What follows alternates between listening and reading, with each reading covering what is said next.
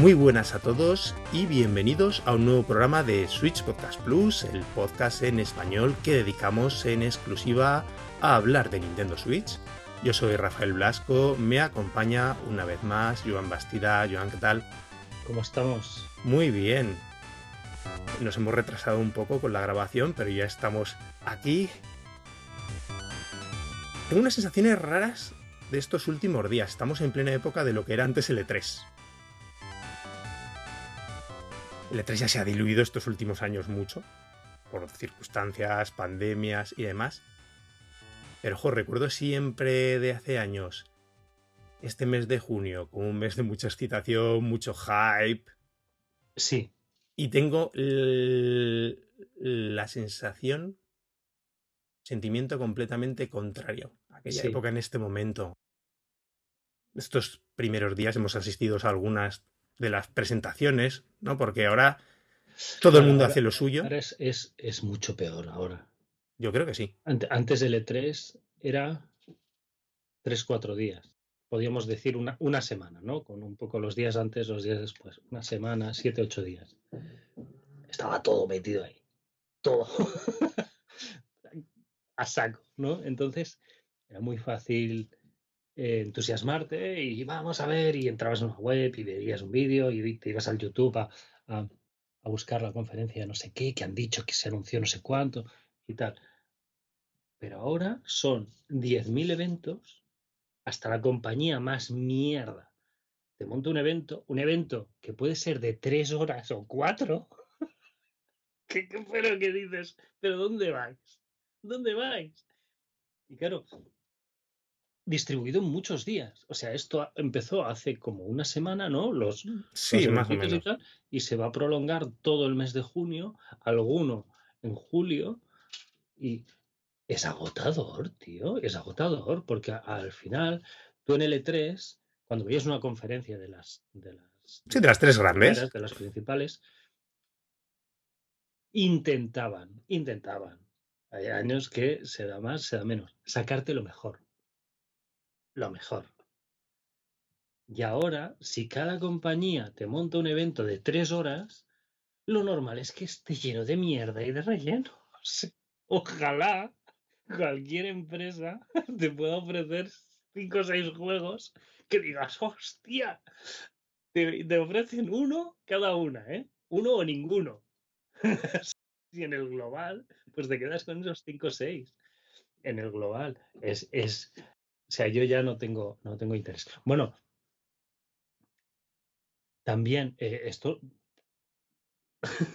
me salgo un poco por la tangente. Ya estoy completamente desconectado. Ya soy una persona prácticamente analógica, ¿lo sabes? No, ¿y eso? Sorpréndeme. Pues hace un mes y medio me, me, me quité el Twitter. Ah, vale. Pensaba que te habías pasado un flip phone de estos. No, no, no, no. Si me voy a una granja al campo, ¿no? No, no tanto, todo se andará.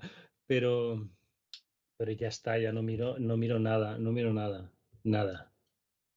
Es, a veces viene bien. Sigo con, con, con podcast y cosas así, para las cosas que me interesan, estarme manteniéndome al día, pero quiero que alguien me lo, me lo filtre a, a la antigua eh, no quiero ir directamente a la fuente, me agota. Ya. me agota. que sea otro el que se lo coma y luego me lo cuente a mí. Ya está. Y haga esto fuera, fuera, fuera y me destaque lo, lo, lo bueno. Claro. Después está lo importante de encontrar buenos medios, ¿no? Que hagan precisamente ese trabajo de, de filtración, ¿no? De curator, de contenidos, que lo hagan bien y que no sean una, como ha sido y sigue siendo, ¿no? En muchos ámbitos de la, de la prensa del videojuego, simplemente copia y pega. Con pocas noticias originales es ver lo que se ha repetido en un medio, repetido por 50, 50 veces más.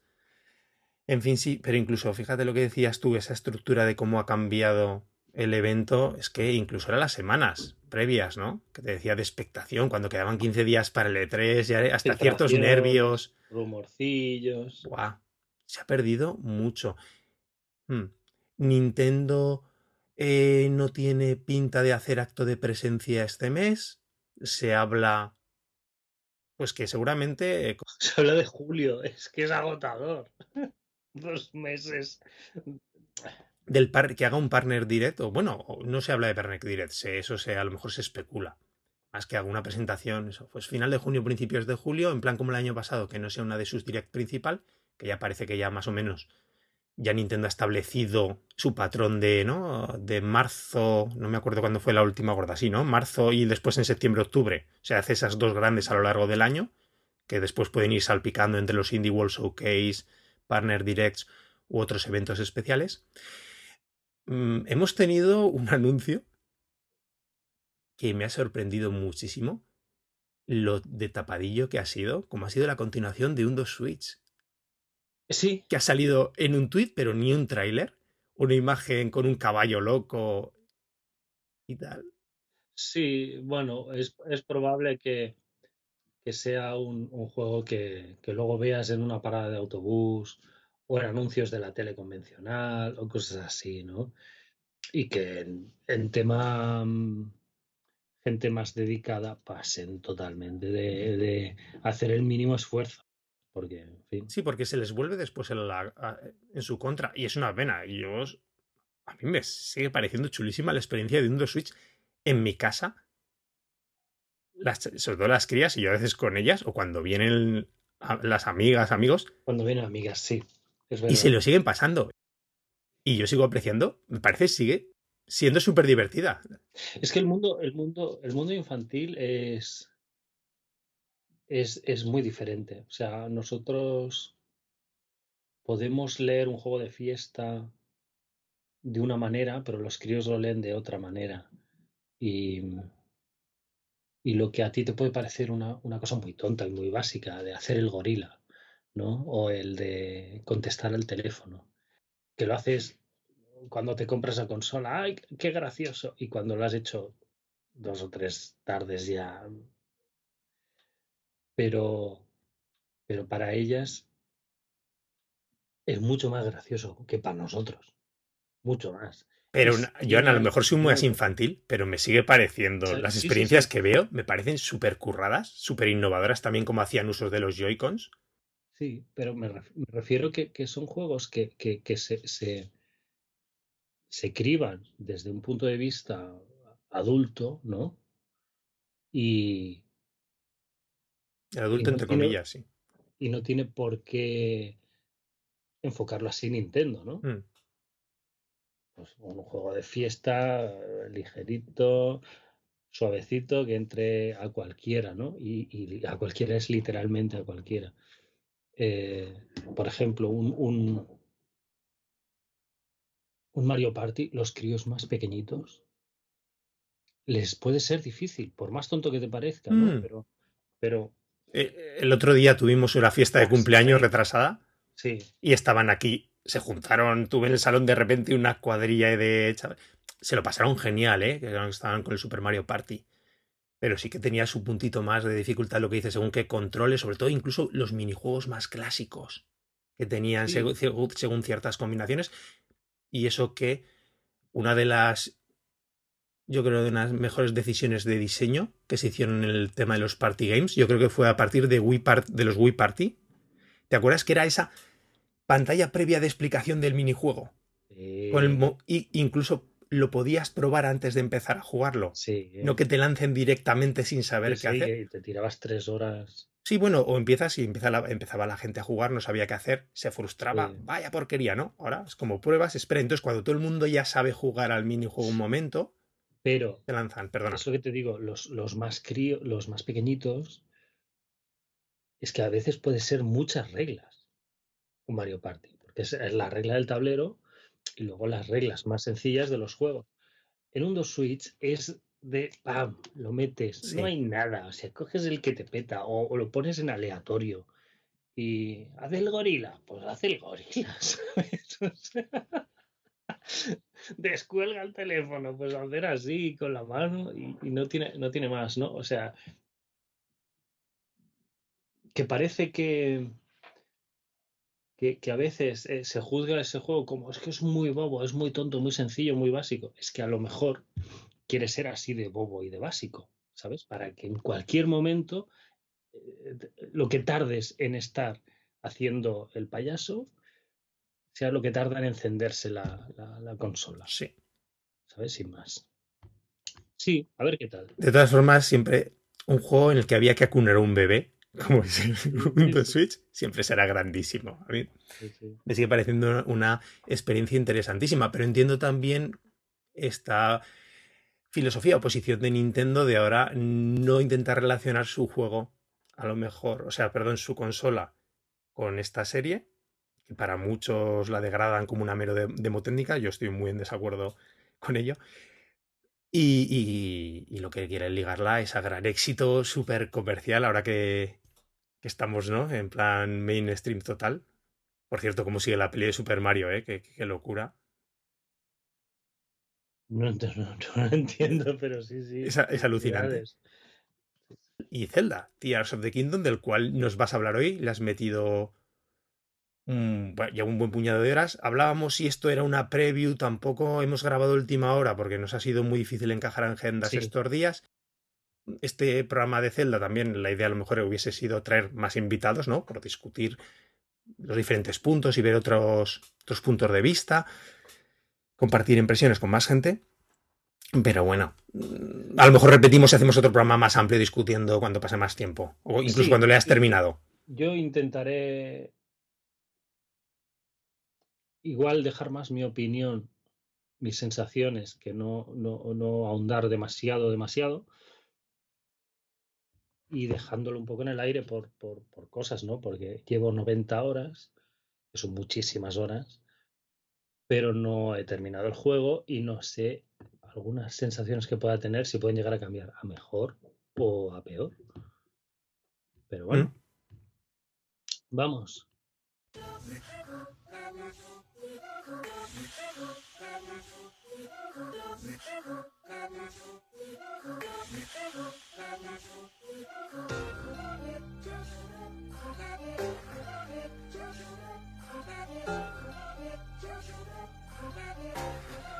Just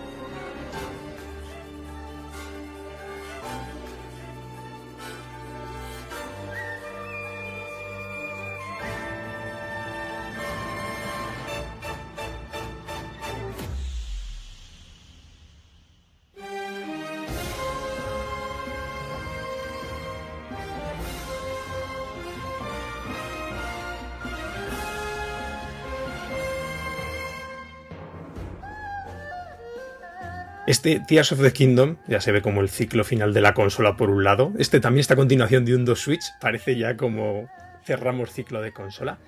Tears of the Kingdom, que ha arrasado en ventas como esperábamos. No, no se han dado últimas cifras oficiales, pero en los que fue la primera semana, los tres primeros días, había superado ya los 10 millones es de unidades.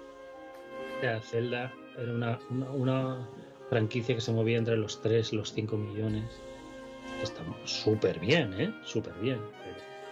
Pero, estamos hablando de, Breath of the Wild que llegó a los 20 y pico, 30. Eh, sí, por ahí anda. Pero claro, es que estamos hablando que ya, y, esto es algo que hemos repetido esta idea a lo largo de los programas mil veces, los números se nos han ido de las manos con Switch. Eso es así. Sí. O sea, el... El nivel de venta de software, o sea, la consola ha vendido mucho, pero el nivel, nivel de venta de software es una cosa yo creo nunca vista. Hmm. O sea, en Play 2, que fue es el escalón siguiente, ¿no? Que tiene ya en el horizonte, ¿no? Tiene que Nintendo DS y, Play, 2, están como empatadas, entre comillas, Entre comillas, sí. Esta primera, la segunda, empatadas en los 150, ¿no? Millones de, de, unidades. Son consolas que vendieron muchísimos juegos, muchísimos, que fueron un fenómeno y un, pues igual que, que Switch, ¿no? Pero este nivel de venta de software yo creo que Nintendo no ha tenido jamás. Jamás. De ahí esta parsimonia, ¿no? Del mm. cambio generacional, yo creo, porque es que... Claro. Lo van a alargar lo máximo que puedan, es normal, y asegurarse de entrar en la próxima generación, en su próxima generación, de la forma más sólida posible, ¿no? Con un proyecto lo más madurado, supongo, a todos los niveles, conceptual, de tecnológico, de hardware. Es que lo que decías antes, sí, en, épocas como en, Nintendo DS y Wii, la gran época de Nintendo, explotando en nivel tanto de sobremes. Vale, sí, eh, tuvimos grandes superventas de, pues como fue en esos Mario Kart, con 35, 40 millones.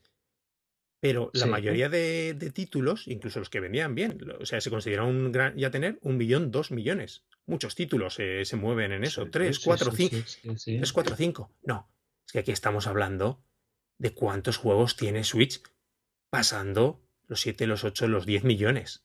O sea, es que una Claro, es que, por ejemplo, Fire Emblem Engage, que ronda como los 2 millones, se está viendo como flojo. 2 millones en un Fire Emblem. o sea, en cualquier otra generación, Fire Emblem te vendía 300, 500 mil copias. 300, 500 mil copias, o sea. Y puedes que estés dando unos números muy altos, ¿eh? Sí, sí, sí, sí, sí, sí. O sea, era. Venga. Y, y claro, luego tienes eh, Three Houses, que vendió como 8 millones o no, una, muchísimo. Y ya tiene que vender todo. No, no, es que son 2 millones Fire Emblem. Y además, lo que te dije, ¿no? Con, con un control de presupuesto que Nintendo te vende 10 millones de, de Treehouses y no se viene arriba en el segundo diciendo vamos a dar el resto. No, no, no, no. Esto es un juego con esta frontera de presupuesto y hasta aquí. Y hasta aquí. Y además, Joan, incluso que los modelos de monetización han cambiado. Que ahora estos Fire Emblem ya desde hace una época con DLCs y demás. Sí, sí, sí que no existían en la época de, de ese Wii. Ha cambiado muchísimo. Joan, cuéntame de este Tears of the Kingdom. Es, es un. Es, es, es, un juego muy, muy, como te, he comentado, muy difícil, muy difícil de, de valorar, muy difícil. Eh, partiendo de la base de lo que te he dicho, es sigue siendo el mejor mundo, digamos, virtual que existe. Seis años después sigue siendo el mejor, pero sigue siendo el mismo mejor mundo virtual que existe. O sea, es el mismo. ¿Qué pasa? Eh, no hay, no hay sorpresa, no hay descubrimiento, hay como una evolución. Y una evolución que tampoco te creas que es demasiado, demasiado grande, ¿eh? O sea, es muy, muy, muy, muy derivativo. No es un juego que rompa con, con Breath of the Wild en absoluto. En absoluto. Entonces, la sensación de expansión ida de madre, ¿sabes? De se nos ha ido de las manos. Está muy lejos, muy, muy, muy lejos de ser una expansión. Muy lejos por las cosas que, las ideas que aporta, el trabajo que tiene, las novedades, es demasiado grande para considerar una expansión, pero no me alcanza como secuela, no me alcanza como, quizás sí como secuela, como juego nuevo, como... Se te queda en ese punto medio, ¿no? Por lo que me estás contando. Un GTA 4 a GTA 5, ¿sabes? Es em, es un, un juego nuevo, ¿vale? Este es el 4, este es el 5, pero no, y es de ladrones y de ir en coche, pero no, no, no, no, no puedes ponerlo uno al lado de otro. En este sí, o sea, es que claro que lo puedes poner uno al lado de otro. O sea, es el mismo puñetero mapa. El mismo. Entonces es, es una sensación. Empezar el juego es una sensación un poco rara es, es un poco como, como volver a Animal Crossing después de muchos meses. Esa sensación de que vuelves al pueblo y, te sale la sonrisita y qué mono es todo, y yo qué guay era, y, te viene ese qué guay era, ¿me entiendes? Hmm. Cuando entras a Animal Crossing y vuelves a ver a los vecinos y no sé qué, pero luego entras en tu casa y está llena de bichos, ¿vale? Y es un poco incómodo. es un poco incómodo, es como que pica un poco, ¿no? Estás en casa, pero no es, no es como, como era antes, ¿no? Han, han tomado decisiones que, que muchas decisiones están tomadas para pensando en la gente que no ha jugado a Breath of the Wild. Me parece muy aventurado eso, teniendo en cuenta que he vendido unos 30 millones de copias. O sea, ¿Por, por qué aspectos? ¿Por qué lo comentas eso? porque todo el puto mundo ha jugado a Breath of the Wild. Me refiero, ¿en qué, eh, qué es lo eh, que ofrece este Tears of the Kingdom para la gente nueva? ¿Qué dices? Pensando en esa gente que es... No, no es que ofrece pensando en esa gente, es que hace no pensando en los que le metimos ciento y pico horas a Breath of the Wild. O sea, tú llegas y empiezas con tres corazones y sin ningún poder. Y sales al mundo y no tienes mapa. Tío, yo ya he hecho este mapa. ¿Por, por qué tengo que volver a hacer el mapa? Y volver a hacer el mapa es que, que es lo que te dije. Es un poco curioso que todo el tema de, de los guardianes, toda esa tecnología ha, ha desaparecido. No, no existe. ¿Eso tiene alguna justificación argumental de ninguna, momento? ninguna justificación, nada. Cero, cero explicaciones. Todos los edificios, restos, ruinas, tal, se han borrado completamente del mapa. Ahora hay unas ruinas nuevas que son las que las que han caído del, del cielo.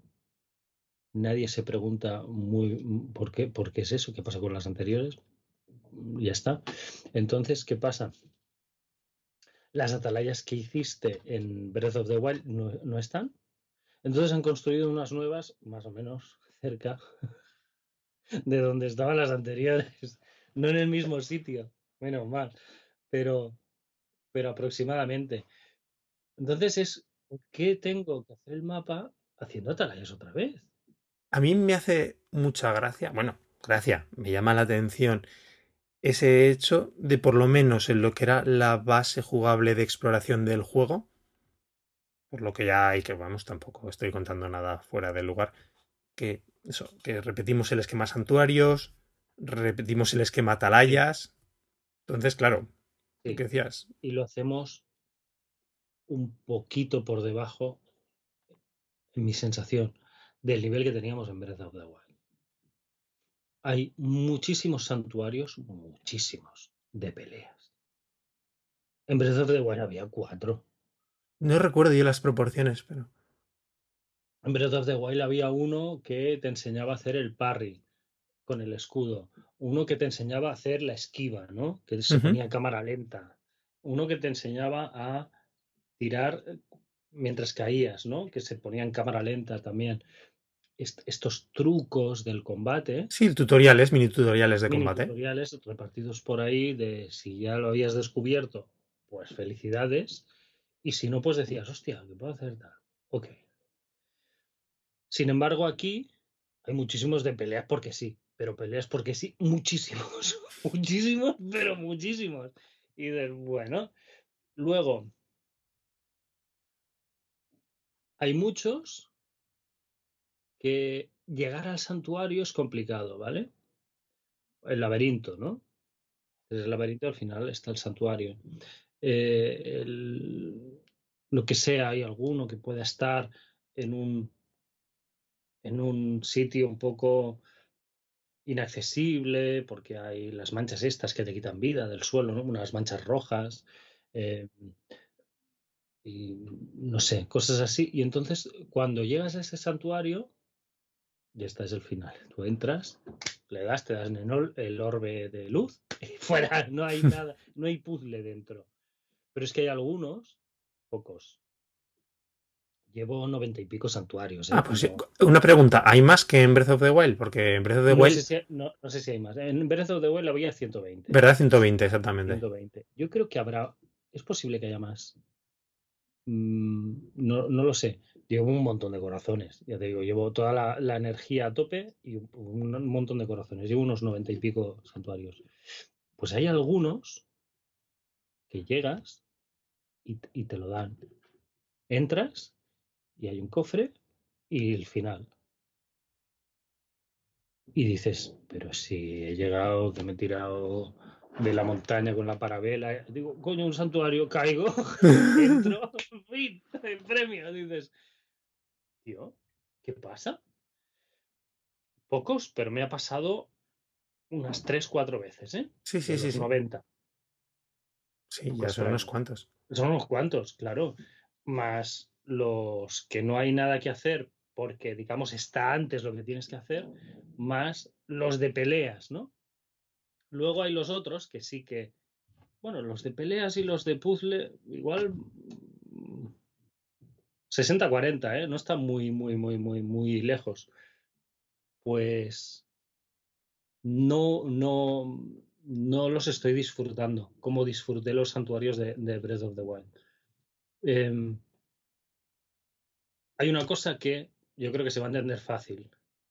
Son santuarios que la gran mayoría están diseñados para que puedan eh, resolverse de muchas maneras. ¿Vale? Hombre, Eso también está chulo, claro. Pero lo que ves es que no están diseñados para resolverse de ninguna manera en especial. O sea, hay cosas que son una bobada, pero Rafa, una bobada es de eh,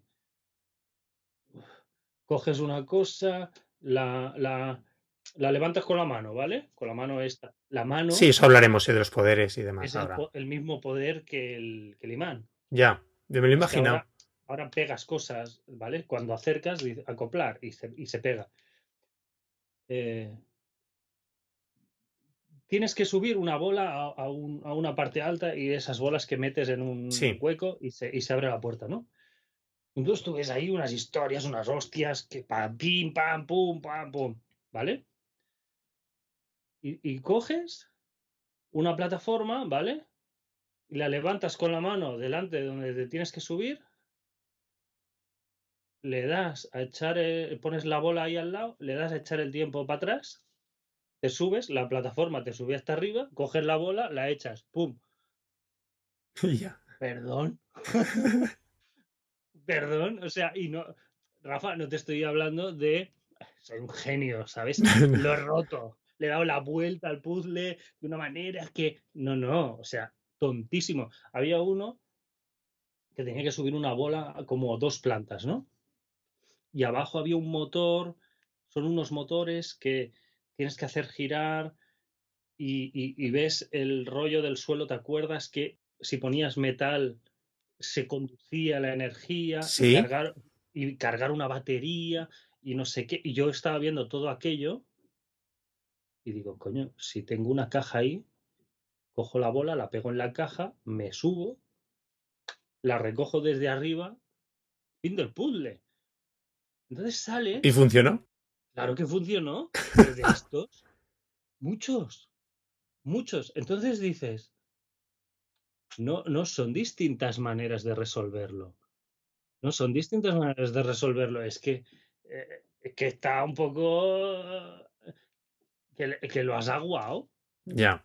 ¿me entiendes? ¿Te acuerdas eso? Creo que Joan habla, te, te lo comentaba de, por ejemplo, la sensación que podía producir un juego como Scribblenauts en un momento.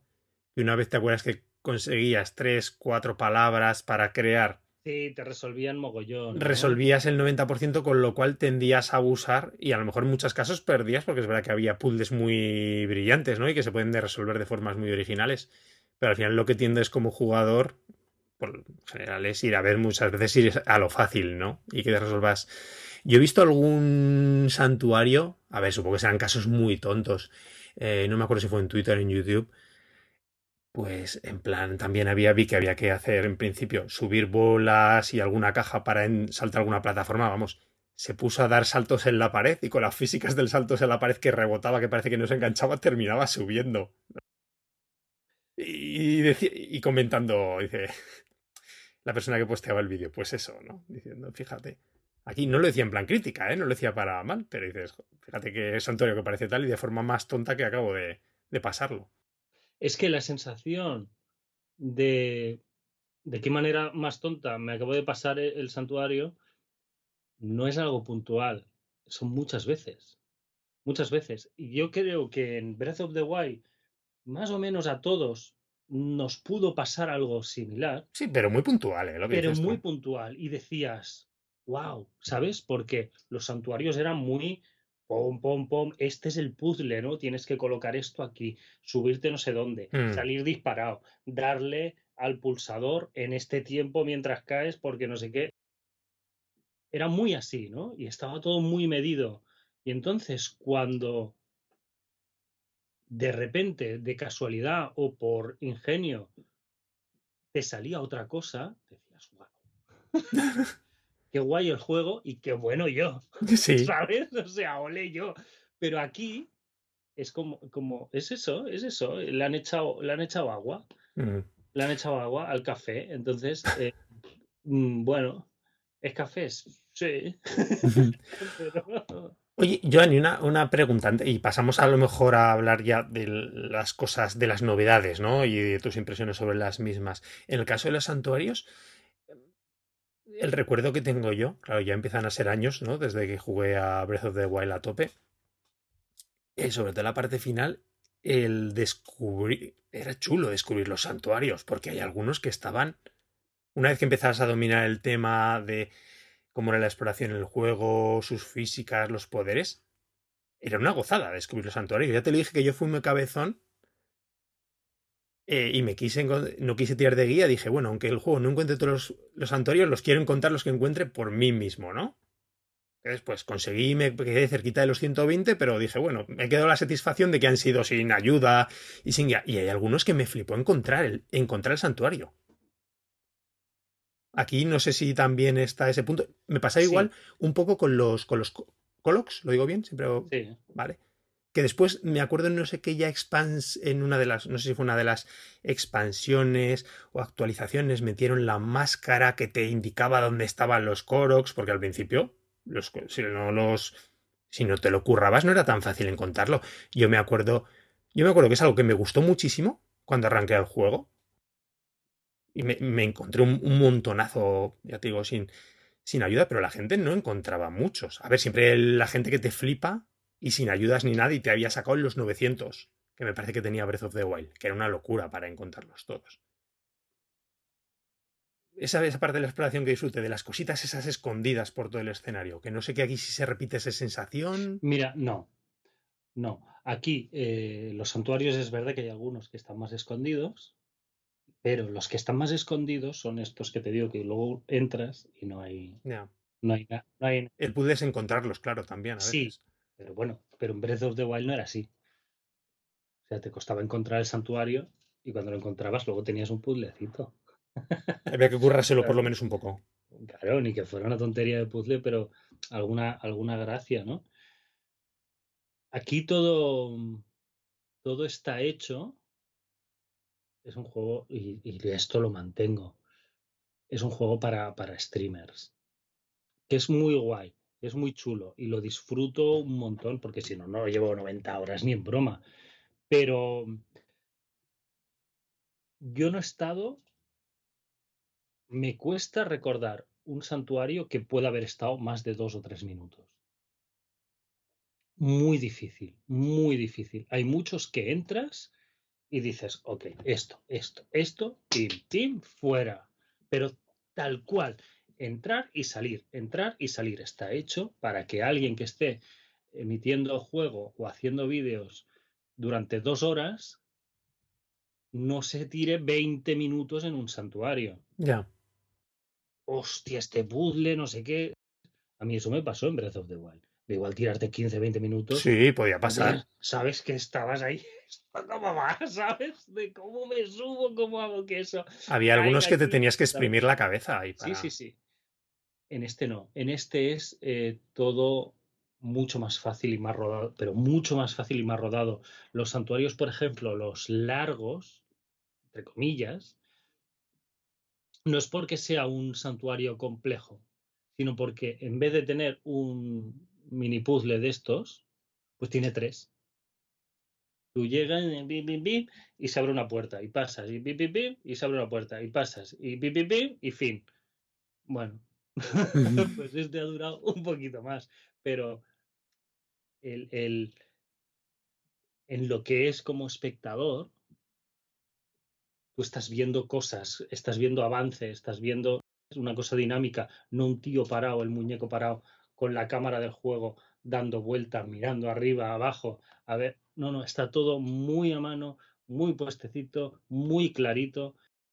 Y simplemente es eso, el que es un poco más largo es porque son dos o tres puzzles consecutivos en vez de uno solo.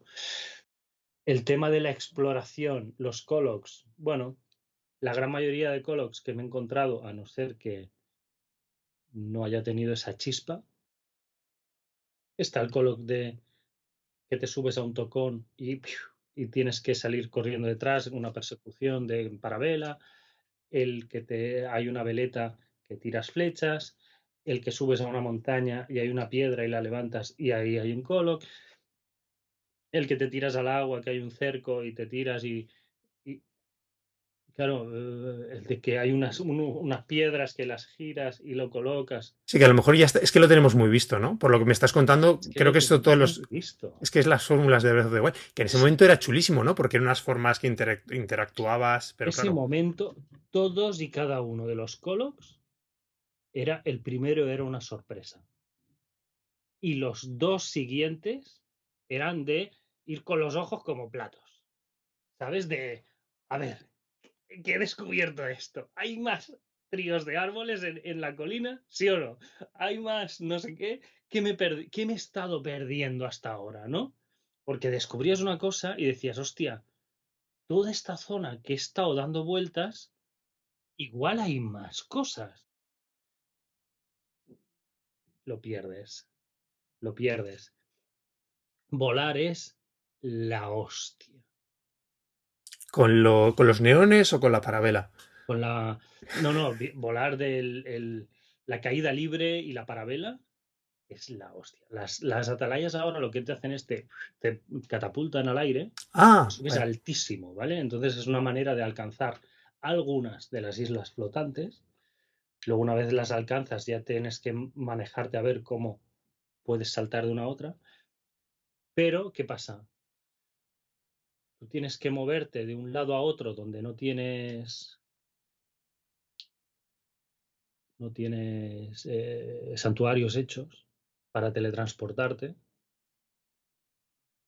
Te vas a, a la atalaya más cercana, te vas a tomar por culo de alto, avanzas todo lo que puedas. A, mira, hay una isla flotante que va en la dirección de las Gerudo. Yo cuando fui a las Gerudo, me fui a la atalaya a cagar de alto, me voy a esas piedras y de esas piedras voy volando y te caes en la puta ciudad Gerudo, ¿sabes? O sea, de cabeza. Claro, todo el viaje lo pierdes. También es verdad. Es una especie de viaje rápido, entre comillas. Claro, luego hay cosas, los coloc, ¿vale? Luego hay unos coloc que te dan dos, dos caquitas de esas. ¿Nueces eran? No, no me acuerdo. Eran semillas. Semillas. Pero luego, luego la sorpresa para los, los, los del TOC fue que eran caquitas, ¿no? Eh, em, hay un, un coloc, por ejemplo, que va, está, siempre va de excursión, ¿no? Con una mochila muy grande. Sí. Entonces es que se ha cansado, ¿no? Y está rodando en, ay, ay, no puedo más, tal, quiero ir con mi amigo. Entonces lo tienes que coger y llevarlo hasta el campamento del amigo, que está más o menos cerca, ¿no? Y hay una fogata y cuando ves humo, lo llevas por ahí. Y algunas veces, la primera vez, por ejemplo, la primera vez que ves esto, que es en la gran meseta de los albores o algo así del cielo, es guay porque tienes que montar, eh, son islas flotantes que están separadas y está en otra isla. Esto es el primer coloc de este tipo que te encuentras.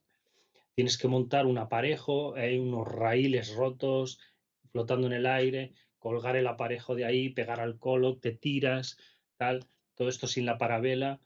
Y dices, wow, qué guay. Pero luego bajas al suelo y te puedes matar en hacer cualquier cosa, pero muchas veces lo coges con la mano esa de uh, y vas andando, pim, pim, pim, pim, pim, lo sueltas delante y, ya. Te y te dan dos semillas. Pues bueno. Luego hay un, un tío que es, es gracioso, ¿no? Es un ayudante de Carit. Carit o Carut o es uno ¿Quién de, era? De los constructores de- del juego, ¿no? Que tienen Vale. una inmobiliaria, los de las casas prefabricadas. Vale. Y Barracones. Tal. Bueno, pues va poniendo como anuncios publicitarios, pero se le caen, ¿no?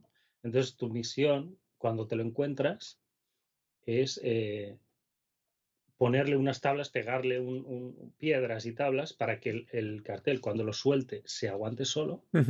Y entonces él, oh, pues voy a aprovechar y lo fijo al suelo así. Y y pim, pim, pim, pim, y le clavo unas tablas y ya está. Eh, tienes que hacer que no se le caiga el, el letrero. Eh, tiene algún puzzle interesante, pero luego al final ves que haciendo una plataforma en el suelo y haciendo una pinza de cosas, ponerle algo debajo, siempre lo arreglas. Siempre lo solucionas el puzzle así, aunque el cartel tenga una cosa para que le puedas meter, pasas. Lo haces así. Entonces, ¿qué pasa con esto también? Me molesta. Son puzzles que, bueno, pueden ser graciosos, pero en los momentos, es lo que te digo, que no vuelas, que no vas a tiro hecho, a saco, sino que vas a ras de suelo con tu caballo y la musiquita preciosa del piano que apenas escuchas ya en este juego, haces un viaje a los pavos estos, te los encuentras cada 20 metros. Cada 20 metros, ¡ay, el cartel! Y tú pasas con el caballo en plan, déjame en paz. El, el coloc de excursión. Y tú, hostia, tío, pro. Quiero ir, quiero, ¿sabes? Ese momento paz, ese momento calma, ese momento de vacío que podía haber en Breath of the Wild. Es que estabas tú con el caballo, la puesta de sol, el viento sobre la hierba, tal y cual. Pues ahora es todo pim, pim, pim. Cositas, cositas, cositas, cositas.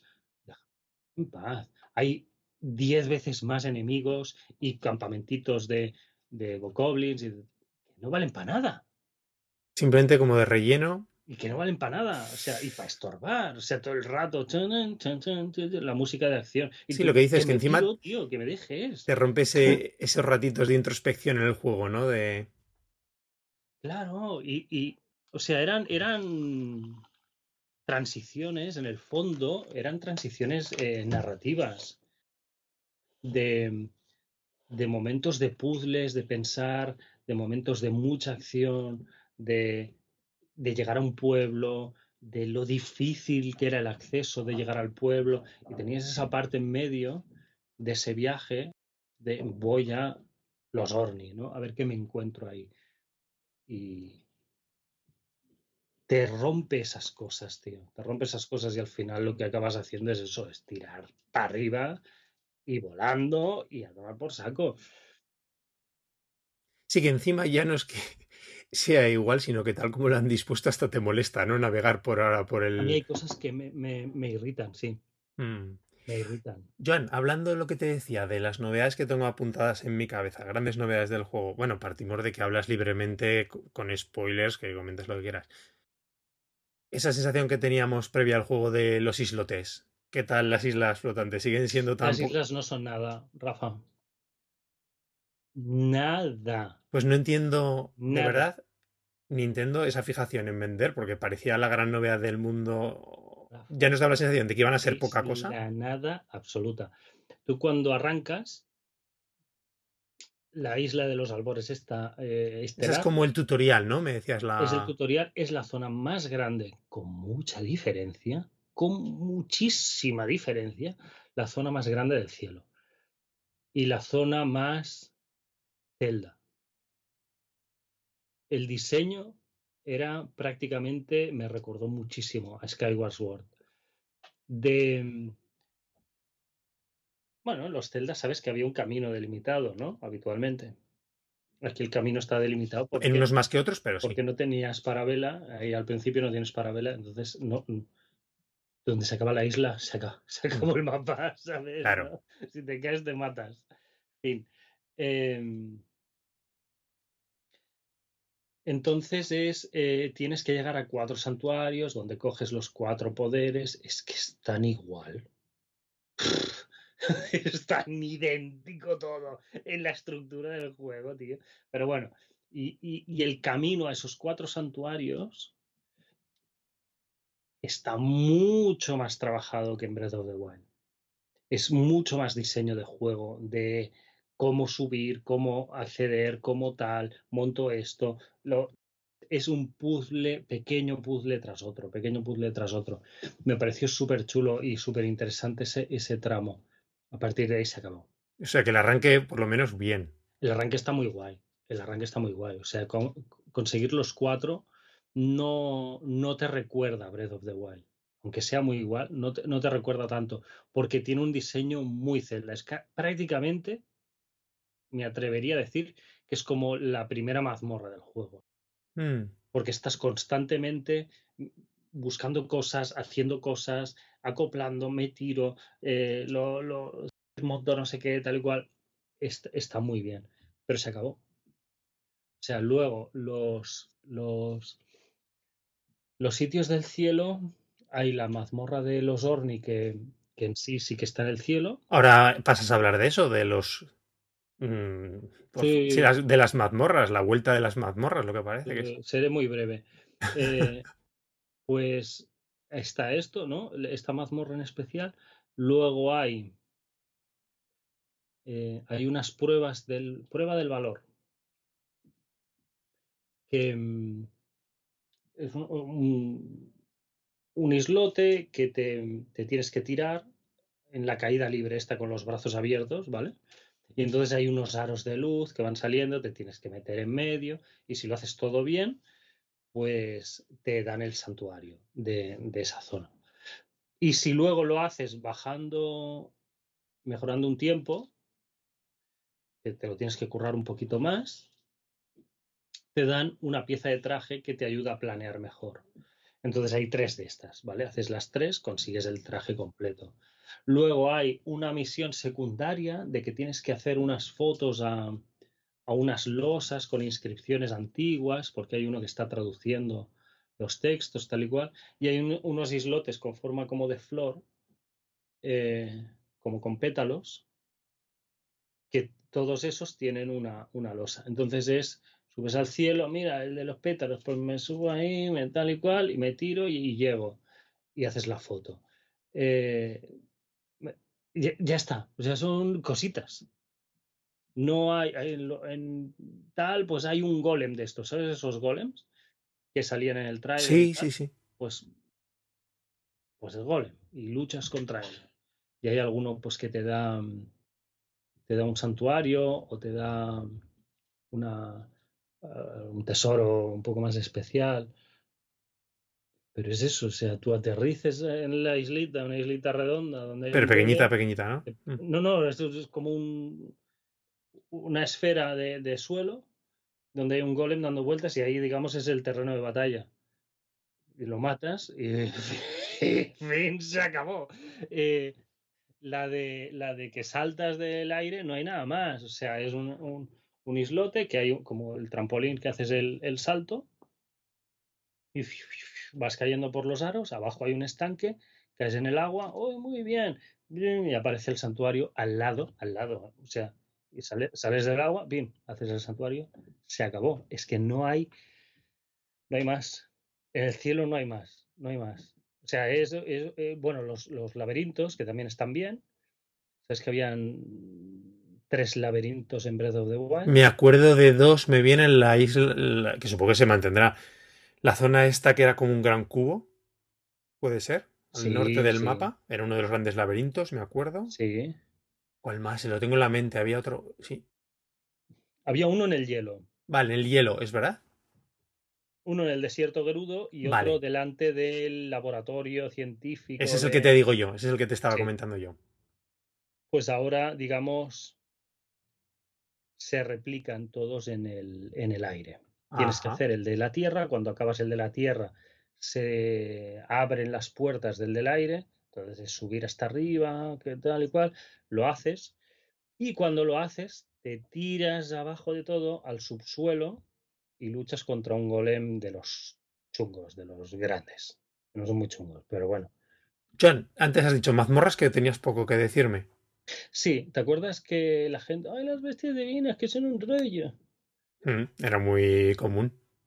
Pues dos peor. ¿En serio? Es, peor. Me falta una, ¿eh? Me falta la de los Gorón. He hecho la de los Orni, que es la primera que hay que hacer. Es la primera, por sí, porque el poder que te dan te ayuda mucho a moverte, entonces hay que hacer esa. He hecho la de los Goron, la de los Zora y la de las Gerudo. Digo la de los Goron, la de los Orni. Orni, Zora y Gerudo. Me falta Goron. Em, son tontísimas.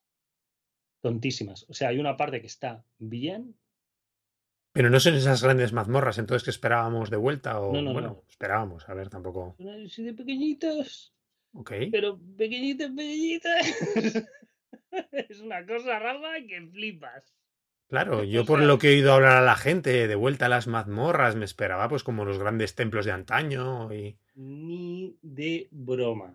O sea, lo que era una bestia divina era diez veces más complejo que, estaban chulas las bestias divinas, estaban que muy estas chulas. mazmorras. Sí, pero era como impersonal, porque antes era el tiempo del tiempo, del agua, no sé qué, y las bestias divinas eran como un robot, ¿no? Sí, sí, sí. Con puertas. Bueno, titanes, pues- sí. Esto es mucho más interesante llegar a la mazmorra, ¿vale? Hay un recorrido que, es, que está diseñado, que es lineal. El de los Orni tienes que ir escalando, digamos, en el aire, islotes, a ver cómo puedes propulsarte para llegar al siguiente Mm, nivel, qué y chulo. subir y subir y subir.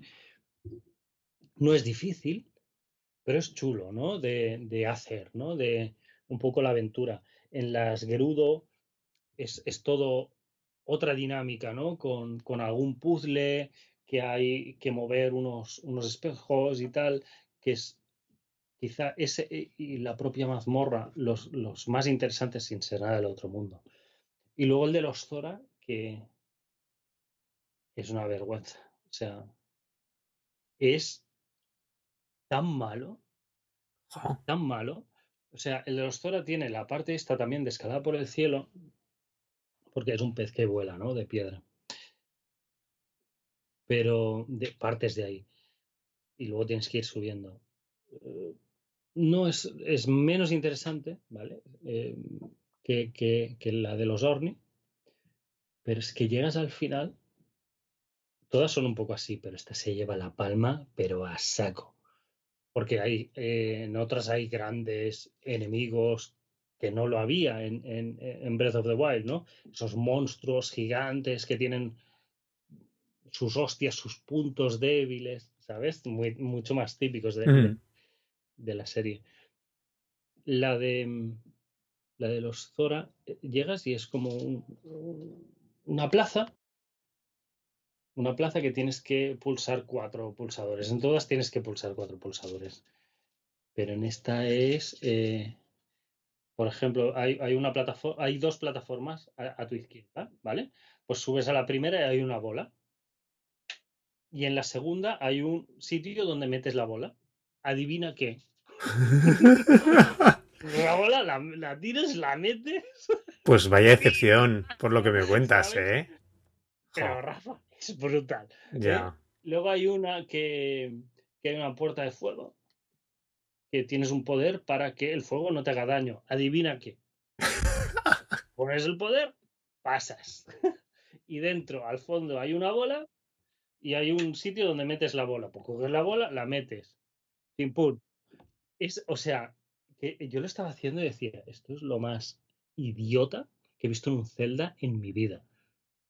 Jo, sea- y siempre lo que... A ver, a ver, y Zelda, la, la serie Zelda, si por algo ha brillado, es por sus puzzles a toda- en todas las generaciones y desde, el, y desde el inicio.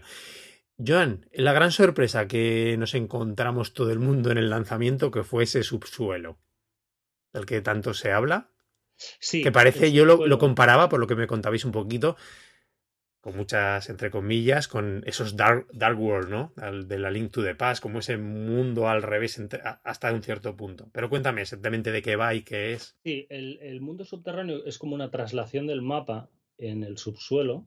Entonces sí que esa, ¿no? La, la imagen sí que del Dark World hasta un punto sí que tiene...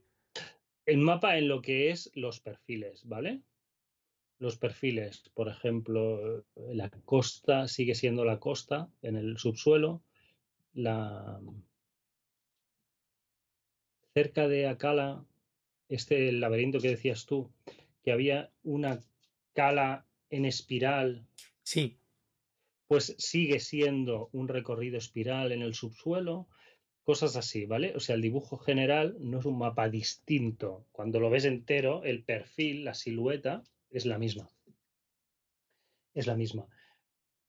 Pero es muchísimo más accidentado. Pero muchísimo más es muchísimo más. Hay mu- mu- muy, de repente hay ¡pam! una pared, porque el, el- el mundo subterráneo lo que tiene es que es completamente oscuro. Completamente es absolutamente oscuro. Que, que mm, no ves nada. Es que no ves nada, ¿no? Hay unas plantas que cuando las lanzas se, se iluminan. Entonces tienes que ir tirando estas, estas flores por ahí para hacerte más o menos una idea de dónde estás yendo. Que no hay un agujero delante de tus pies, porque es que no lo ves. ¿no? La, la oscuridad es absoluta. Entonces hay unas raíces, ¿no? De unas grandes plantas gigantescas, tal y cual, que cuando lo llegas, lo activas con la mano esta de hombre cabra que tienes y,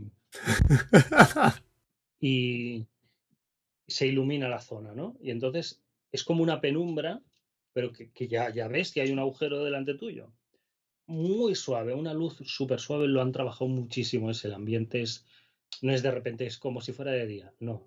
Es una luz muy, muy, muy flojita, pero que ves, sí. ves esa, esa zona. Y entonces vas empalmando, empalmando, pero de esto hay, no sé si esto es un spoiler grave, porque yo ya lo he oído por ahí que lo, se está diciendo. Bueno, lo dices, lo avisas, lo avisamos. Sí, son tantos, tantas raíces como santuarios, ¿vale? Están conectados. Están conectados, interconectados. Ah, qué chulo. Están conectados, eh, eh, entonces te ayuda mucho la exploración de un plano como de otro. Cuando encuentras una raíz, encima hay un santuario. Cuando encuentras un santuario, debajo hay una raíz. Ah, ok, ok. Entonces, los que son más difíciles de encontrar en la superficie, esto te ayuda. Y navegar, Esa idea me mola. sí, y navegar cuando estás en la oscuridad completa de una zona nueva del subsuelo, es más fácil si tú ya tienes un, una marca de que ahí hay una raíz. Tú no ves nada, porque de repente la raíz, puedes, tú puedes estar a un nivel y de repente baja y está ahí abajo. Las raíces son, ves una luz como naranja muy suave a lo lejos, ¿no? Pero en la oscuridad total la ves. Pero hay veces que no ves nada de nada. Vas a ciegas y resulta que te tiras para abajo y ahí estaba la raíz, ¿no? Por eso no veías nada. Pero lo tienes marcado, entonces es guay navegar así, Qué guay. porque vas a ciegas, pero no tanto. Sí, sí, sí, sí. Es súper adictivo explorar el subsuelo. A ti creo que es la parte que más te ha gustado, ¿no? Que más estás disfrutando. Sí, porque te mueves distinto, te manejas distinto, los enemigos son, son más duros, dejan más recompensa, dejan ciertos minerales y tal que te son bastante útiles.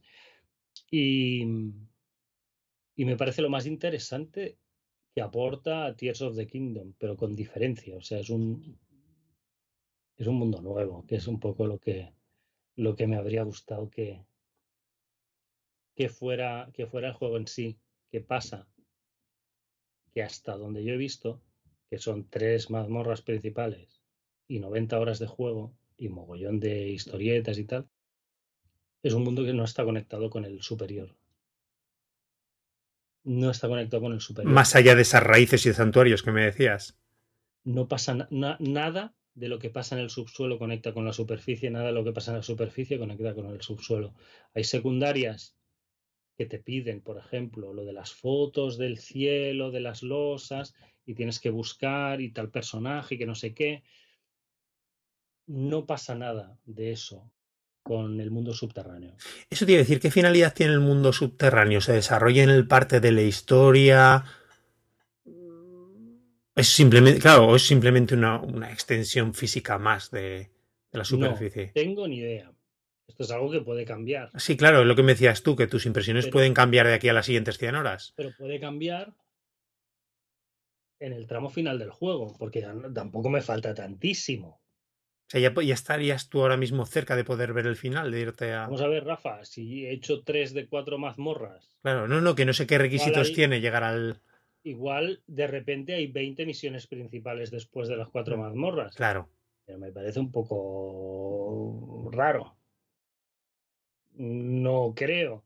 Eh, ya he hecho todos los recuerdos que puedes hacer, ¿sabes? Lo de las fotos que te hacía cinemáticas, pues aquí es, es distinto, es mucho más fácil. Es mucho más fácil. Hay unos dibujos que brillan en el suelo, gigantescos, de Irule. Señalando, ¿no? Así como. No, no, pero son como un lagarto, un no sé qué, ¿sabes? Una espada. Y brillan, ¿no? Pero gigantesco, en una montaña. Entonces hay una de las lágrimas, todos tienen muchas como lagrimitas, ¿no? De, de filigranas. Hay una de las lágrimas que no está hueca, que está como pintada por dentro. Entonces tú vas hasta ahí y, y se ve la gota aquella que salía del tráiler, sube la gota esa de agua de, esa lágrima y ves el recuerdo, ¿no? Tengo es que tengo todo hecho. La energía a tope, santuarios, mogollón de hechos, es que no sé. Y no he visto nada, no he visto nada. Está ahí el clan Giga, está en el subsuelo, con bases y con tal, pero no he encontrado nada, nada especial, nada que digas, bueno, aquí puede haber una misión, puede haber un que haya montado una mazmorra, pero Eh, claro, entiendo que lo que decías, a lo mejor este gran atractivo del subsuelo es por interconexiones y también por la forma en que te tienes que mover, ¿no? Y cómo cambia, cambia la jugabilidad mucho. claro, es mucho más tenso, tienes que estar mucho más alerta, ser previsor de, de voy a intentar iluminar toda esta zona, por dónde voy a ir, porque tienes que economizar esfuerzos, la energía, chulo. todo al máximo para, para, porque si no te puedes ver en un lío porque no, no ves nada de nada, de nada. Y, y yo ahí es donde me he pegado los grandes vicios con este juego. Qué guay. Me comentabas otro día, Joan, que una de las cosas que te habían gustado muchísimo o estabas disfrutando a tope es el tema de la calidad de las secundarias, que las veías muy buenas en este Sí, juego. sí, sí. Hay muchos personajes, me flipa que sean todos diferentes, Eso siempre ya en el 1, ya en Breath of the Wild lo decíamos. pero es que hay muchos. Y, y en este no, no, no, no son un relleno de gente que, que vaga por, por, por Cacarico, ¿no? Que hablabas con dos o tres y los demás, pues sí, también podías darle al botón, pero no. Aquí mucha gente tiene, tiene su historia, su algo que decir, ¿no? Su cosita. Eh, sí, sí. Son. Hice la, la secundaria de las hadas hace poco, que es bastante guay. Bastante guay. Me resultó molesto no poder ir a las hadas, pero a cambio la, la misión para desbloquearlas. Es chula. Es chula. Pero es de nuevo eso. Si yo ya hice todo esto, ¿por qué? ¿Por qué tengo que.? Ya la he encontrado el hada, ¿sabes? ¿Por qué no puedo usar el hada? Bueno, pero son. Son esas misiones. ¿Qué es ese aire costumbrista que ha tenido los, los más clásicos del 3D, ¿no? Los Zelda 3D más clásicos siempre han tenido ese punto de, de Skyward o Twilight Princess o Karina. Esas misiones costumbristas que antes te las metían un poco con calzador, que yo, yo de eso me he quejado, ¿no? Que tú ibas a jugar a Zelda, ¿no? Y, y de repente tenías 5 o 6 horas en Twilight Princess de hacer recaos en el pueblo y coger gallinas y no sé qué. Y decías, bueno, tío, que quiero, quiero matar bichos raros, ¿sabes?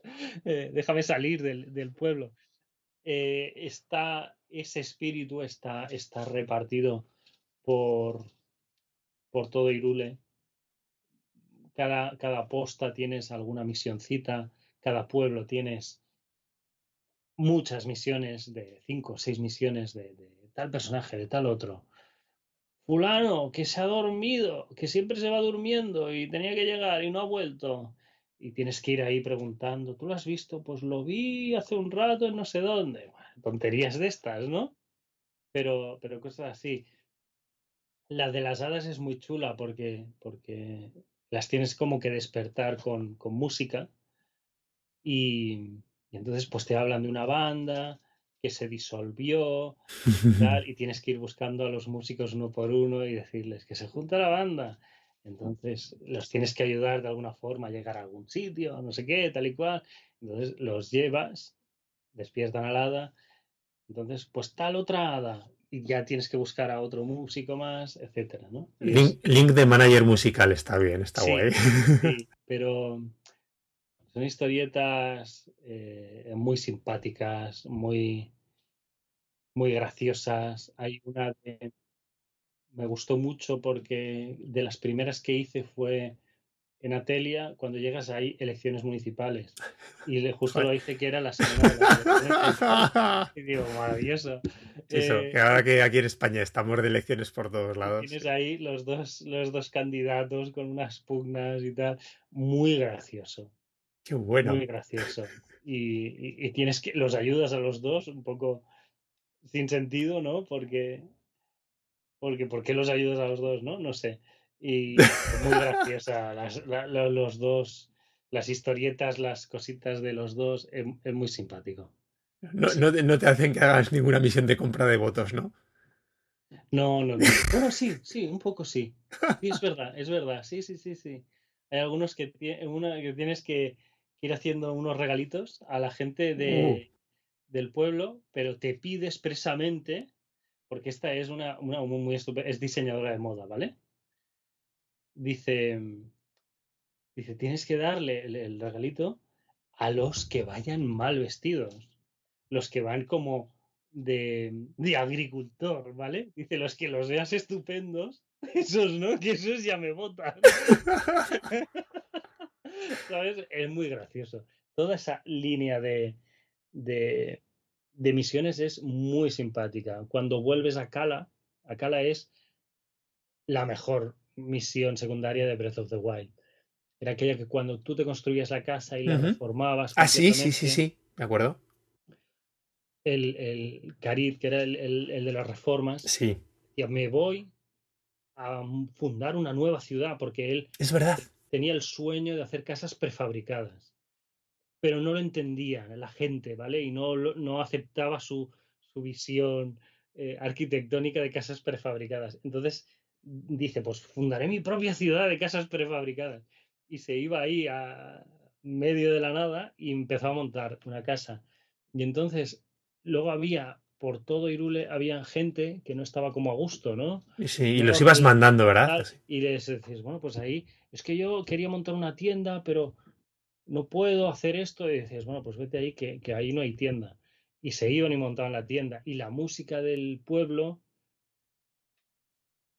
que era la melodía de ese pueblo, añadía cada vez que llevabas a alguien un instrumento de la zona de ese, de ese personaje, ¿no?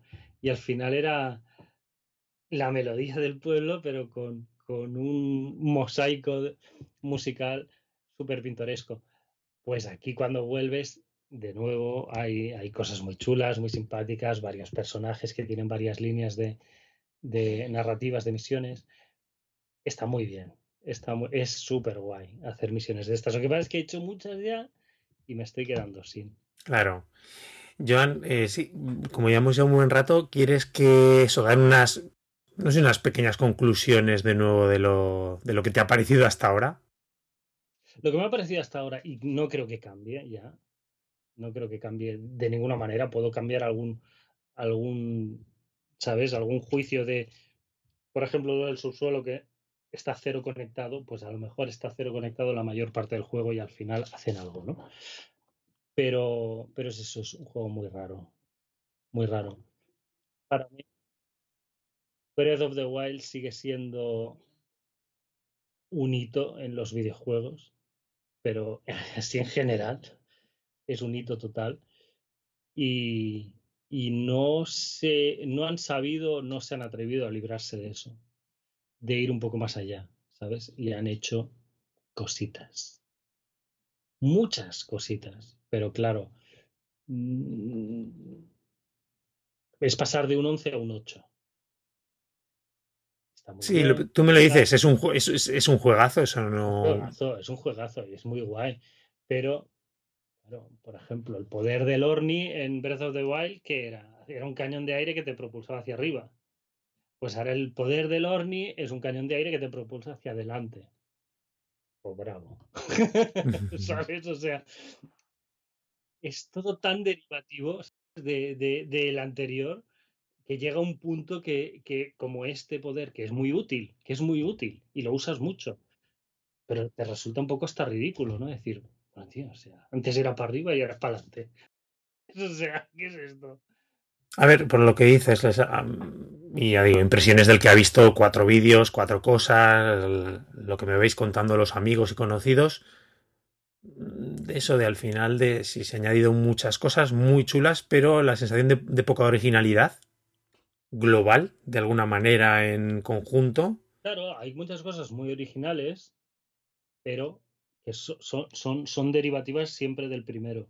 No, nada te rompe. Lo, lo que más te rompe es el subsuelo, pero no lo han sabido conectar. No pasa nada en el subsuelo que te conecte con el mundo superior.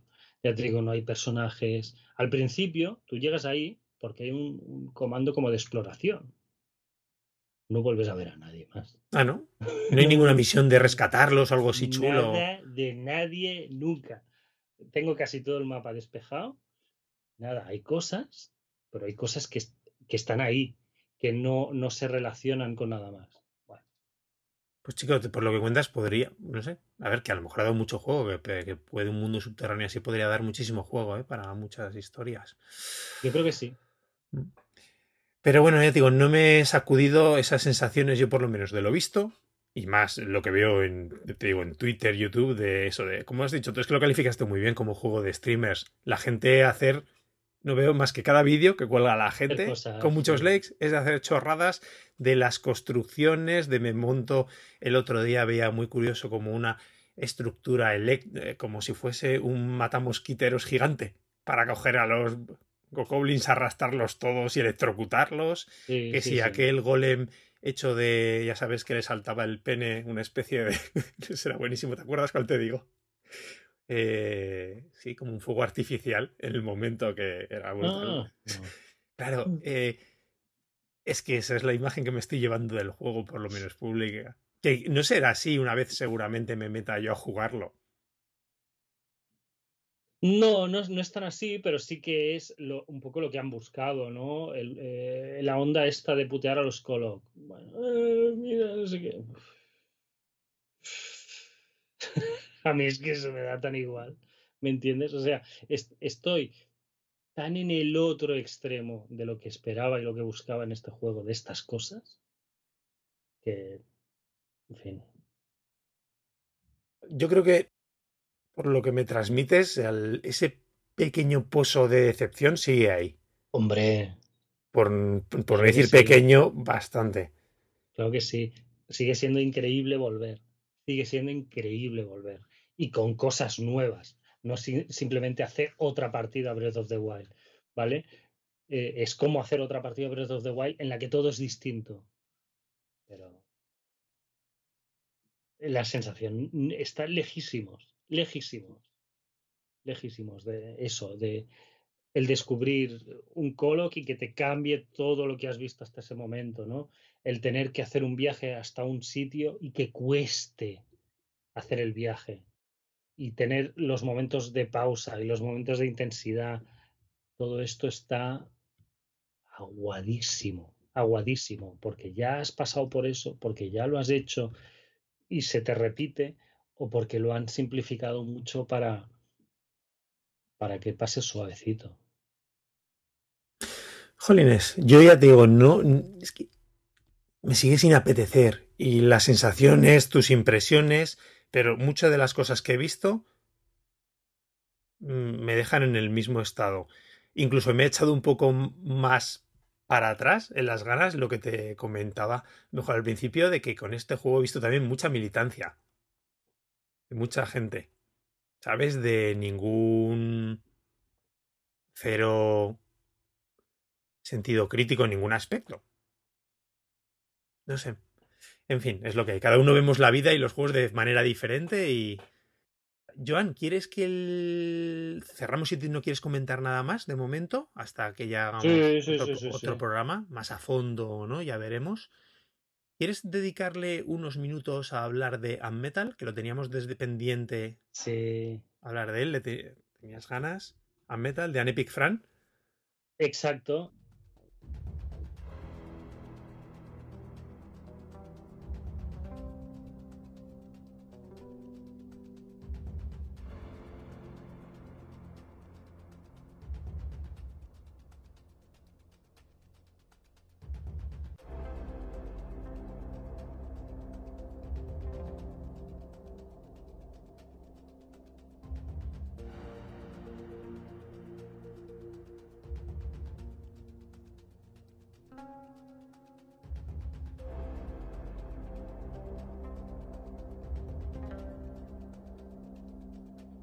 Este es el, el, juego de, de, Fran que más redondo veo.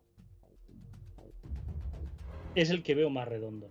Esto, eh, Joan, es un homenaje parodia a Metal Gear, total. Exacto.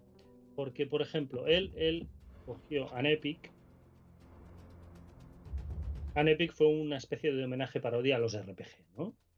De fantasía. Ah, sí, al Dungeons and Dragons y también un poquito a los Castlevania, ¿eh? porque al final acaba esa estructura Metroidvania. Pero ese, sí, esos juegos de, fantasía medieval, mazmorra, plataformas, rol, ¿no? Un poco mezclado muchas cosas eh, con, con chistacos. que ya no es chiste, son muchas veces chistacos. De, eh, sal gruesa, ¿no? Y cosas de estas. Había, había cositas. Y, y fue muy refrescante en su momento, ¿no? Eh, esa propuesta, ¿no? De poder había cosas que funcionaban, otras que no, pero hacía cosas muy chulas y muy originales, como integraba, yo creo que las mecánicas propias del género, todo ese rol clásico de, de papel, ¿no? De dados y papel. Sí, sí, sí. Sí, sí, la ficha que tenías que tener muy presente, todos los numeritos de, tu personaje en cada momento, porque si no era imposible pasarse algunas cosas. Y muy hardcoreillo, ¿eh? A su manera. Exacto. Y luego había cosas que te tenías que pasar haciendo una serie de pasos, ¿no? Algún jefe que, que ya los números no eran tan importantes y te tenías que fijar más en cómo, en cómo matarlo. Eh, fue muy guay, fue muy guay. Luego, Em, yo jugué a Ghost 1.0. Que tengo pendiente yo, sí. Que sí que tiene chistes, pero no tiene ese aire paródico. Era más una especie de Metroid, ¿vale? Una estación espacial, exploración, poderes de personaje, evolución y tal y cual. Pero mm, me gustó mucho, ¿eh? Pero es un juego más serio. Es un juego más serio. O sea, sí que tiene tiene más chistes y tal, pero el juego se toma más en serio sus mecánicas y su y su historia. Otro tono, ¿no? Y luego viene el metal que recoge muy bien, bueno, pues la maduración, ¿no? que tiene con los años y de y de, y de diseñar juegos por uno mismo sin, sin más, ¿no? Que quizá en Anepic es donde más se nota, ¿no? el, el perder el foco en algunos momentos de lo que es demasiado difícil, ¿sabes? Porque tú cuando estás haciendo el juego debe ser difícil dar ese paso atrás y verlo desde el punto de vista del que se enfrenta por primera vez, ¿no? Yo creo que era un problema muy habitual, sobre todo en, la, en los albores del videojuego, ¿no? Y de los pequeños equipos de... Sí, sí, sí, sí. Y con el mundo indie hubo una revitalización de estos problemas, ¿sabes? En algunos casos sí, claro. Sí, sí, sí, sí. Bueno, eh, Unmetal em, es una copia, bueno, homenaje, parodia de, de Metal Gear, ¿no? De, del más clásico. Del, clásico, ¿no? Del... del de vista más superior. Y,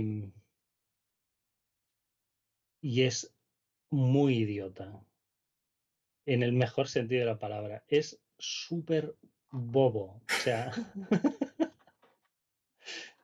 es tan tonto, tío, que, es que te partes de. Le permite. Eh, ¿Sabes? Ese tono solemne de Metal Gear, esos diálogos por radio, sí, no sé qué, tal, cual. O sea, hay una cantidad de idioteces en esos diálogos. Yo tengo que admitir que yo nunca he jugado Metal Gear. Es una serie que soy virgen total, que no, no, nunca he jugado a ninguna entrega. Que algún día me apetece. Tengo algunas de las colecciones ahí para lanzarme. Pues ya simplemente por tener un poquito esa cultura videojueguil, ¿no? Pero vamos, sí, esas cosas que comentas son las que siempre se ven y se hablan de. Yo jugué al 2. Terrible. Y, y es muy gracioso. O sea, es. Eh, es alguien, digamos, que está explicando su aventura, ¿no? Pues yo era un comando especial y me capturaron por un crimen que no había cometido, ¿sabes? Como el equipo A. Toda la narración del equipo A, pues igual, y lo repite tantas veces de por un crimen que no había que, que o sea, o sea, es que hay chistes de estos que, que, que hacen gracia por el peso ya de otra vez y otra vez y tonterías de bromas escatológicas, muchos tacos, muchas paridas. Hay un jefe, es un comandante, no sé qué, tal, y que está, eh, te metes en su despacho y tienes que luchar contra él. Entonces él está como parapetado detrás de, de, unos escritorios y unos muebles y, te, y pam, pam, pam, te dispara, ¿no? Es chunguísimo. O sea, el juego sigue siendo que te pegan dos tiros y se acabó la partida. O sea, no te pueden casi ni dar. Pero bueno, coges el, eh, los patrones, tal, este tipo de cosas. Y tu arma es tirarle como un balón de playa. Que va rebotando por la habitación. Es un, un, globo mundial que tenía en el despacho, lo sacas y pum, y, va sonando pum, pum, pum. ¿Sabes? Como un balón hinchable. Y cuando le da. Y, y, y cosas así, o sea, y tú vas eligiendo, y claro, eliges, hay, hay a veces cuadros de diálogo. Entonces bajé a las cloacas y estaban llenas de, poner, pues no me acuerdo bien, ¿eh? ratas o hombres pez mutantes. Y dices, venga, hombres pez mutantes. y la persona con la que está hablando. ¿Cómo que hombres pez Sí, porque habían hecho experimentos y los habían tirado a la cloaca y ahí habían hecho una colonia de hombres pez mutantes. Y... Como que, y entonces te empiezan a venir oleadas de hombres pez mutantes y dices, ok, ¿vale? Pues cosas de estas hay mogollón. mogollón. Me encanta de, de, este chico de Anipic Fran. Y al final acabó creo que se puede definir un, autor con todas las letras en por lo menos tener su propia vez, su propia voz, perdón, su propio mundo. Sí, sí, sí, sí. de, forma con ese toque tan escatológico, tan de aquí a lo mejor nuestro, ¿no? De España, porque es un humor muy, muy castizo de aquí, que a lo mejor no se puede entender en todos sitios. Creo que vi algo, te lo comentaba un día, viendo algunas capturas de, o no sé, me acuerdo si era el tráiler o alguien que comentaba. Digo, yo este chiste creo que hablaba de Schwarzenegger aquí en España, ¿no? El sí. el le va diciendo el Schwarzenegger. Sí, no sé qué, que lo vi en una peli del Schwarzenegger y dices, ¿cómo? ¿Qué? Yo te lo planteaba. Digo, primero, ¿cómo traduces eso a cualquier otro idioma para que tenga gracia? Y a mí, si lo han hecho bien, digo, tiene que tener un... igual hay un mote o alguna tal, pero lo tienes que conocer, ¿no? De, de que alguien de habla inglesa vea eso y, y, vale, el Schwarzenegger. O un alemán o en japonés o cualquier. Eh, me parece alucinante. Pero sí, me gusta, tiene eso, su universo y su forma de ver los juegos y este tipo de humor tan ya que lo impregna a todas sus creaciones, ¿no? Me, me gusta mucho de, de él. Pues, más allá de todo esto, que es muy guay, el juego tiene mucha variedad de, de escenarios, del diseño, de cómo tienes que ir, de puzzles para avanzar, de, o sea, es, es su juego más currado. Es un juego sólido, ¿no? Muy, muy sólido. Sí, sí, sí, sí. O sea, como juego,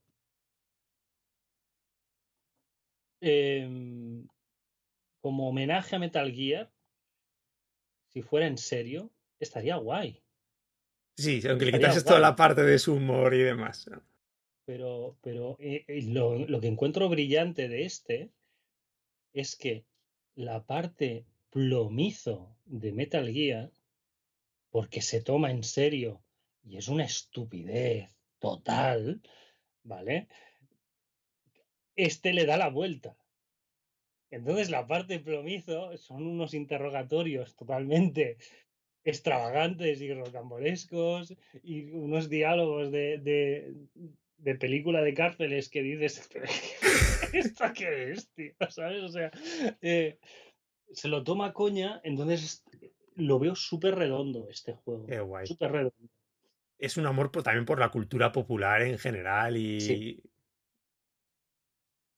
Guay. Sí, además me gusta también este chico como eso, bebe de las jugabilidades más clásicas, ¿no? Y como ese Sí. conocimiento de los géneros. de Qué chulo, pues me apetece un montón. Ghost 1.0 lo tengo pendiente y me apetece porque hablaste muy bien de él, ya lo has dicho antes. Sí. Pues este a, a Metal ca- caerá pronto. Muy bien, Joan. No sé si quieres comen- Bueno, este por lo que es muy recomendado, ¿no? Eh, a Metal Súper recomendado, la verdad. Sí, sí. Muy ¿Qué guay. duración tiene más o menos? Yo creo que. Mira, pues te lo digo. Eh, mira, ahora saca la consola. Bueno, claro, es que igual está, está muy abajo. Como no se ven todos, Claro. Ahora que te veo con tu consola, Joan, y como reflexión final te decía 10 horas o más. 10 horas o más, vale. Sí, pues entre 10 y 15 horitas, ¿no? Vale, genial. Que te decía, Joan, que tengo yo a nivel particular, y te cuento mi lloro, mi historieta, decías a que tengo esa sensación ya de final de ciclo, con este continuación del Zelda, con este un secuela de un 2 Switch de tapadillo, con una consola que tengo que es que se cae a pedazos en todos los sentidos. Tienes que arreglar la consola, eh, Tengo que arreglar la consola. Ventiladores, eh, baterías, los Joy-Cons. Dios mío, a ver, es una consola que ha tenido un uso bestial. Pero ya no sé si, si no las hacen como antes o qué está pasando. También que es un modelo de lanzamiento como el tuyo. Entonces sí, tengo ya sensación de que esto se acaba. Se acaba que aún veremos porque todo lo que se habla de sucesora de Switch cuando aún parece que aún le falta. No tiene pinta de que la vemos, de que la vemos este año, ni mucho menos. Este año no, no parece, ¿no? Y, No, no, no. y ya veremos en qué momento del próximo, si es el próximo. Me flipa también. ¿Qué quieres que te diga? Porque para este año, más allá de Pikmin, ¿qué, qué hay? ¿Se sabe algo, Rafa? Pues de... mm. Pues más allá de Pikmin, de lanzamientos así first party, ¿no? Para que nos entendamos. Yo es que eh, es, es alucinante, ¿eh? O sea, el fin de ciclo Nintendero no puede faltar, ¿sabes? Con esa última Navidad de nada. De que dices, bueno, tío, sácate algo. Algo sacarán. Sí, este, a ver, es- este verano está cubierto de momento, además que hay cositas sí, y hay sí. lanzamientos. Pero la verdad es que a partir de septiembre, como siempre, es un poco incógnita. Supongo que tendremos o algún anuncio suelto así a lo mejor si no hacen direct. O si sale en esta direct de partners, como fue, ¿te acuerdas? Lo hablamos el año pasado. Sí. Fue en la que se anunciaron el Persona 5, el. ¿Qué más? El Nier, cositas third party muy chulas. Yo supongo que esa direct de septiembre-octubre, que marque de nuevo la hoja de ruta para final de año, porque vamos, lo hemos hablado otros días, otras veces, en dos meses anuncian y ya.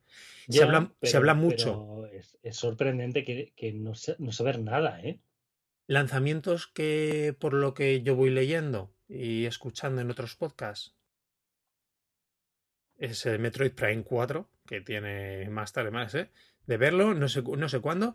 El, hay un rumores muy fuerte ya de, un, de, otro, de otro Fire Emblem, de un remake de los clásicos, totalmente remozado moderno. No sé si decían del, Vale. ter- del tercero o el cuarto. Ese, vamos, ese bastante fuentes fiables de que está.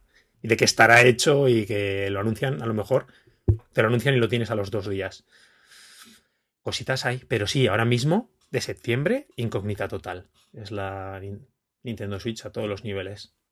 No a mal, ¿no? Porque la gente te puedes estar jugando todavía, puede que estés en septiembre con, no con Tears of the Kingdom, porque por lo que se ve, supongo que llevas ahora casi las 100 horas, pero es un juego que si te pones a lo loco podrás 200 y 300, ¿no? Como también pasaba en Breath of the Wild, ¿no? Que podías Supongo. meterle decenas y decenas de horas. Mm, Joan, eh, bueno, ya vamos a entrar en verano dentro de dos días, aunque aquí, aunque no lo parece, aquí por el tiempo.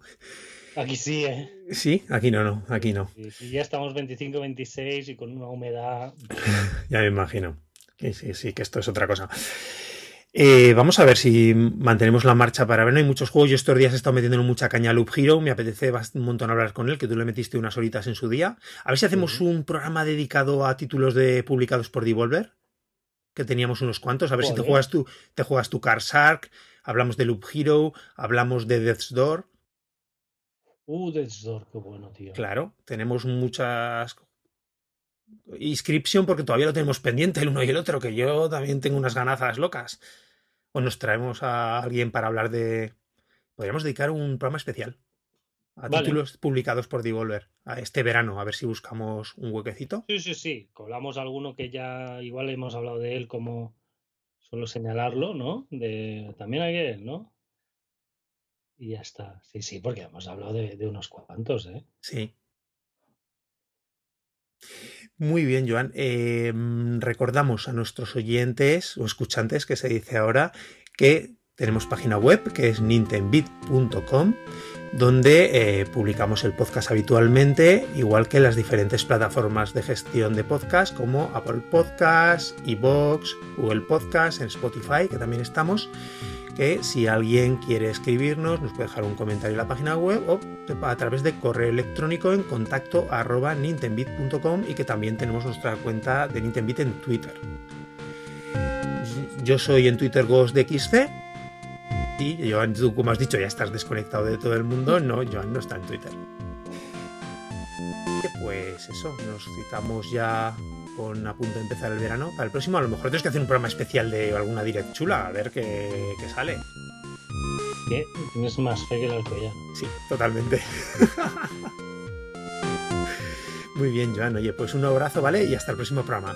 Venga, hasta luego. Hasta luego.